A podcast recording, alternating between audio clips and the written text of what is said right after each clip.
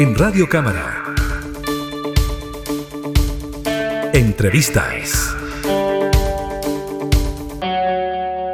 Hace algunos días, la sala de la Cámara de Diputadas y Diputados aprobó sin votos en contra y con amplia mayoría el informe de la comisión que investigó los actos del Estado en relación al incendio ocurrido en las dependencias de la empresa Kaiser en octubre del año 2019 en medio del estallido social y que cobró la vida de cinco personas. Eh, vamos a hablar con quien fuera presidente de esta instancia, el diputado Andrés Giordano. ¿Cómo está, diputado? Muchas gracias por el contacto. Muy bien, ¿cómo estás tú? Feliz de poder conversar de este tema que costó harto sacarlo adelante, pero finalmente pudimos tener una votación que además reflejó el trabajo que se realizó en comisión, donde tengo que destacar eh, que efectivamente un tema que pudo haber sido quizás muy polémico, quizás sobreideologizado en términos de su discusión,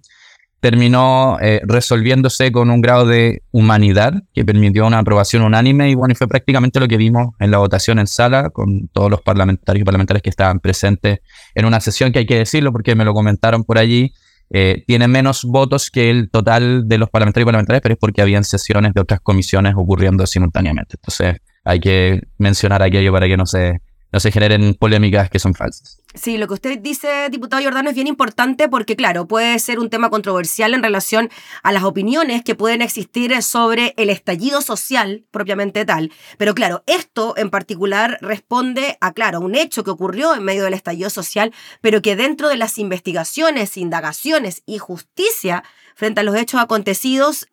los problemas se suscitaron ahí, ¿no? Y ahí es donde claramente hubo una sola visión por parte de la y los parlamentarios a la hora de aprobar el informe. Sí, exactamente. De hecho, fue un informe eh, que, que concitó tal unanimidad que hay que recordar, en la comisión que me tocó presidir, hubo representantes desde el Partido Comunista hasta el Partido Republicano y obviamente con, con, con, un debate bastante profundo y no sin diferencias logramos consensuar un informe que además es categórico, que es capaz de señalar expresamente responsabilidades directas de organismos del Estado, particularmente del Ministerio Público, del Servicio Médico Legal y de Carabineros, en el marco de cómo sus acciones, de una u otra manera, sus omisiones y también cuestiones que uno podría calificar derechamente de negligencias afectaron el acceso a la justicia de estas cinco familias que hasta el día de hoy, y eso también es parte importante de, digamos, un dato fundamental de esta causa, todavía no tienen verdad y por supuesto menos justicia, pero sí creemos que este insumo, este informe que da cuenta de estas irregularidades es parte de las herramientas y de los instrumentos que ellos van a tener para proseguir en un camino que trasciende la Cámara de Diputadas y Diputados, que trasciende la votación que hicimos la semana pasada, pero que por cierto va a acompañarles como parte de esta búsqueda de justicia que quizás a lo mejor no solo se resuelva eh, en los tribunales nacionales, sino que pueda eventualmente presentarse una causa en la Corte, Corte, Interamericana de Derechos Humanos. Es algo que desconocemos, pero sí sabemos que este informe por lo menos da cuenta de estas irregularidades y detalla algunas acciones precisas eh, en las que, incluyendo el Poder Legislativo, debiésemos hacernos parte para evitar que situaciones como estas vuelvan a ocurrir. Diputado Giordano, dentro de las irregularidades dentro de la investigación, porque, a ver, aclaremos, aquí con esta comisión investigadora es imposible poder hallar a los responsables de lo que ocurrió, porque, claro, no es una comisión que tiene esa función, ¿no? Sino ver lo que ocurrió con los organismos del Estado. Exactamente. De por qué no se llegó a una investigación idónea para estas cinco familias. ¿Cuál fue el hito, podríamos decir, si usted lo podría catalogar de esa manera, en cuanto a las negligencias que existieron en esta investigación? Bueno, hay varias cosas, pero yo partiría de uno que es muy relevante y que creo que fue parte también de ese consenso transversal, que es que inmediatamente ocurrido el hecho, y tenemos que recordar, esto ocurrió en medio de la, de la revuelta social, del estallido social, en sus primeros días, estamos hablando del 20 de octubre del año 2019, mm. es que rápidamente varias de las instituciones emitieron un juicio apresurado señalando que quienes habían muerto en el incendio de las bodegas Kaiser lo habían hecho en la comisión de un delito. Y a nuestro juicio, y habiendo tenido a la vista los testimonios de todas las instituciones involucradas y de las partes involucradas también en la investigación y en la persecución eh, penal de estos hechos, eh, la verdad es que uno ve que buena parte de lo lento que se, en lo que se desenvolvió este caso, la nula protección que hubo del sitio en que ocurrió el suceso, porque eso también es un hecho muy relevante, fue un sitio que no se mantuvo bajo ningún tipo de custodia y por lo tanto fue sucesivamente contaminado por personas que ingresaban libremente al día siguiente de haber ocurrido este incendio, tanto así que periodistas encontraron restos orgánicos y pertenencias personales de una de las víctimas eh, que además fueron entregadas y jamás periciadas por ninguno de los organismos competentes. Entonces, este, este prejuicio inicial creo que es muy gráfico de por qué, o grafica muy bien por qué finalmente ni el Ministerio Público ni Carabineros tomaron las acciones que debían haber tomado, particularmente porque nos encontramos, y esto también hay que recordarlo, en un estado de excepción constitucional. Y para esto existen eh, ciertos protocolos que están consagrados en, el derecho internacional y que Chile voluntariamente ha suscrito, como es el protocolo de Minnesota, que específicamente para estados donde el orden público no está a cargo de quienes normalmente lo tienen, que son las fuerzas de control de orden público, sino que en este caso estaban las Fuerzas Armadas, eh, a cargo de aquello, debieron haberse activado estos protocolos y tanto el Servicio Médico Legal como el Ministerio Público y Carabineros lo debiesen haber tenido claro. Una de las cuestiones que nosotros resolvimos a propósito de esto en, el propio informe es que esto no debiese ser algo voluntario para las instituciones y que probablemente lo que requiere es una legislación que lo mandate expresamente. ¿no? Porque parte de la defensa de algunas de las instituciones es, bueno, estas son recomendaciones, ¿no? no necesariamente tenemos que seguirlas, pero nos parece que si lo que queremos evitar es que vuelvan a haber situaciones como las que pudimos constatar, ¿no? Donde existen responsabilidades directas de estas instituciones públicas, bueno, lo que hay que hacer, en este caso el poder eh, legislativo que tiene que tomar cartas en el asunto y mandatar que para situaciones de esta naturaleza existan instrumentos que sean obligatorios. ¿Usted cree, diputado Giordano, por lo que nos dice que no hubo tanta acuciosidad en la investigación, precisamente por lo mismo, porque desde un primer momento se pensó que las personas que habían muerto lo hicieron en calidad de delincuentes que estaban saqueando la empresa Kaiser? Sí, mira, esto quizás no es parte del informe en sí mismo. Lo que sí nosotros detectamos este prejuicio, mm. y es un prejuicio que no es interpretativo. Son, hay declaraciones públicas de la fiscalía, hay un video que se viralizó el mismo día de los hechos por parte de un carabinero que además no solo fue sumariado, sino que tiene una causa también penal en curso que también es parte de, de los datos de esta causa por haber ventilado imágenes de las víctimas eh, calcinada y haber además eh, hecho un juicio al respecto. Algo así como, mira lo que se llega por robar. Creo que era algo así como las frases mm. que él había utilizado. Estoy parafraseando. Eh, entonces, ese, partimos de ese antecedente como algo concreto, que fue evidenciado por registros audiovisuales, por los testimonios incluso tenidos a la vista de prensa.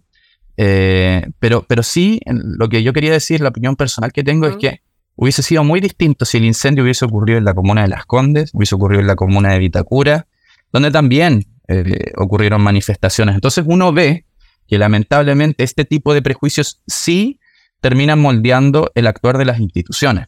Eh, y lo que nos parece quizás más grave, eh, pero también es un hito positivo dentro del desarrollo de la Comisión Especial Investigadora, es que habían un sinnúmero de diligencias que las víctimas, a través de sus abogados y abogadas, habían solicitado al Ministerio Público que no se habían realizado, que estaban guardadas en un cajón pero que cuando la Comisión Especial Investigadora comienza a sesionar, rápidamente se autorizan y se empiezan a realizar en el transcurso de la misma Comisión Especial Investigadora, al punto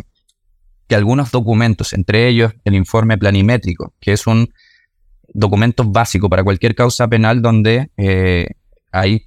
digamos, eh, sospecha de un homicidio o por lo menos hay víctimas con resultado de muerte involucradas, eh, que es básicamente poder tener un plano que ubique a las víctimas y que permita presumir cómo llegaron hasta donde llegaron. Ese informe planimétrico, que es básico en cualquier causa de esta naturaleza, las familias no lo tuvieron a la vista, sino hasta que ya íbamos con la mitad del tiempo de transcurso de la Comisión Especial Investigadora. Lo que demuestra que lamentablemente también eh, ha tenido que ser con presión política del poder legislativo que se ha logrado eh, avanzar en algunas cuestiones que debiesen haber estado de una u otra forma garantizadas por el acceso a la justicia que el Estado le compromete a cada uno de sus ciudadanos, independiente de dónde vengan y independiente de las situaciones en las que se puedan ver involucrados. Y ahí es uno donde se explica también, diputado, la labor fiscalizadora de la Cámara, ¿no? Porque se piensa que las comisiones investigadoras emiten ciertos resultados y ciertos informes que, claro, no son vinculantes, pero que de alguna manera ejercen, como usted nos cuenta, presiones en las instituciones a la hora de agilizar ciertos procesos que la ciudadanía común y corriente eh, no puede lograr por a veces motivo. Por eso le quería preguntar, diputado, ¿por qué esta comisión establece las responsabilidades del Estado en ciertas situaciones irregulares? ¿Qué responsabilidad tiene el Estado en las negligencias en esta investigación o qué organismo del Estado finalmente fue el que incurrió en negligencias en esta investigación? Yo creo que acá, por lo menos, eh, los, organismos persecutores de la responsabilidad penal fallaron en su conjunto, el Ministerio Público, carabineros y entre medio también el servicio médico legal. Yo diría que esas son las tres instituciones, eh, sin perjuicio de que hay otros antecedentes y participación de otras,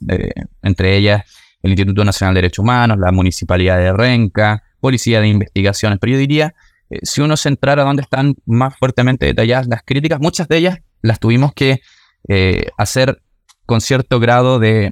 quizás ambigüedad, porque recordemos que muchas de las sesiones que tuvimos fueron en comisiones secretas,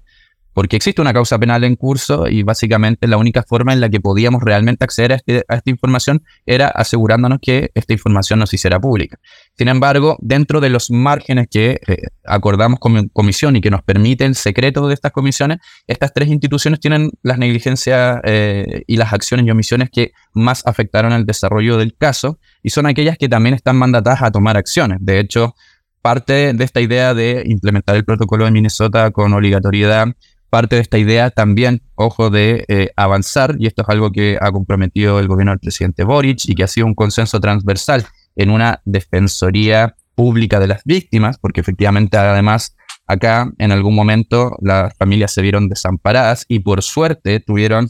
eh, la fortuna de encontrar en Alejandra Riaza y en Matías Soto eh, un equipo jurídico que las asesoró con mucho convencimiento, a pesar de que probablemente no contaban con los recursos que normalmente hubiese costado una defensa eh, o una avanzada en un caso como querellante, como ha sido eh, la, situación que han tenido ellos. Pero eh, efectivamente acá hay responsabilidad de estas instituciones que nos obligan a actuar y que nos obligan además a considerar este informe, y esto es lo que nosotros esperamos, porque tú decías algo que es muy cierto, que a veces estos informes, como no tienen un carácter vinculante, pueden terminar siendo letra muerta. ¿no? Y eso también era una preocupación inicialmente eh, para nosotras y nosotros como parlamentarios de que hiciéramos este proceso que nos tomó más de 90 días corridos eh, y que fue muy acucioso, con varias sesiones en algunos casos dentro de las mismas semanas, para efectos de poder hacer un informe que fuera muy responsable con la materia que estábamos tratando, porque también otra cosa que tú dices es muy cierta, nosotros no somos un tribunal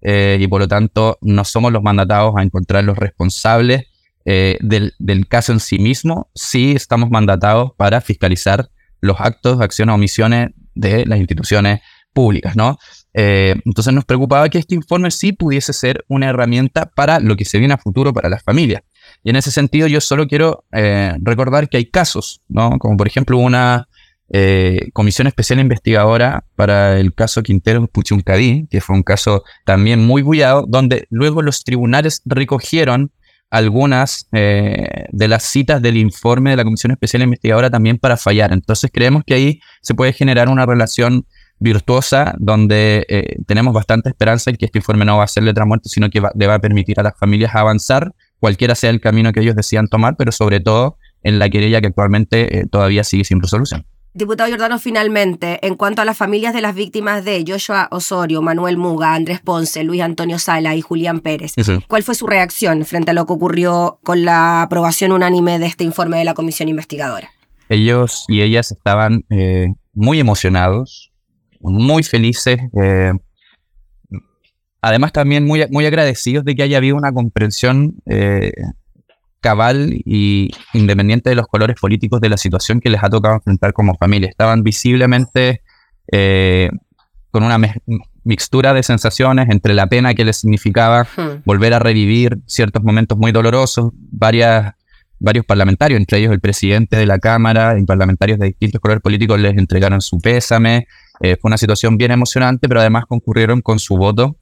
eh, para aprobar este informe. La verdad es que hay una sensación de que finalmente uno de los poderes del Estado eh, corrige una sensación de total abandono que habían tenido, eh, se habían sentido muy discriminados como familias, habían, se habían sentido muy juzgados y desoídos. y uno de nuestros objetivos centrales fue que, bueno, si los otros poderes del Estado no han estado presentes, veamos cómo el poder legislativo puede subsanar esto y también prestar eh, escucha y tomar resoluciones que puedan ayudarles en el camino que, que toca. Entonces, creo que hay una sensación de mucho agradecimiento y mucha emoción y también creo que eso es algo que nos llena a quienes participamos de la Comisión Especial Investigadora, que vimos esto desde muy cerca. Eh, creo que nos llena un poco el corazón de que este tipo de instancias sí pueden servir y sí pueden tener impactos significativos en personas de nuestra sociedad que también a veces buscan, eh, evidentemente, soluciones legislativas, pero también ser oídos por un poder del Estado y que se tomen acciones que puedan corregir cuando ese Estado ha estado ausente, valga la redundancia. Ya pues, diputado Giordano, le agradecemos enormemente por el contacto, por aclararnos también los puntos de esta investigación y estaremos atentos a lo que pueda ocurrir también con las investigaciones judiciales y el uso que se le dé también al informe de esta comisión. Así que muchas gracias por su tiempo, que esté muy bien. Igualmente, Gabriela, un abrazo. Estamos al habla. Gracias, que esté muy bien. Chao, chao. Chao. Era el diputado Andrés Giordano, presidente de la comisión investigadora del incendio en la empresa Kaiser, hablando entonces sobre la aprobación unánime en la sala de la corporación. Entrevistas en Radio Cámara.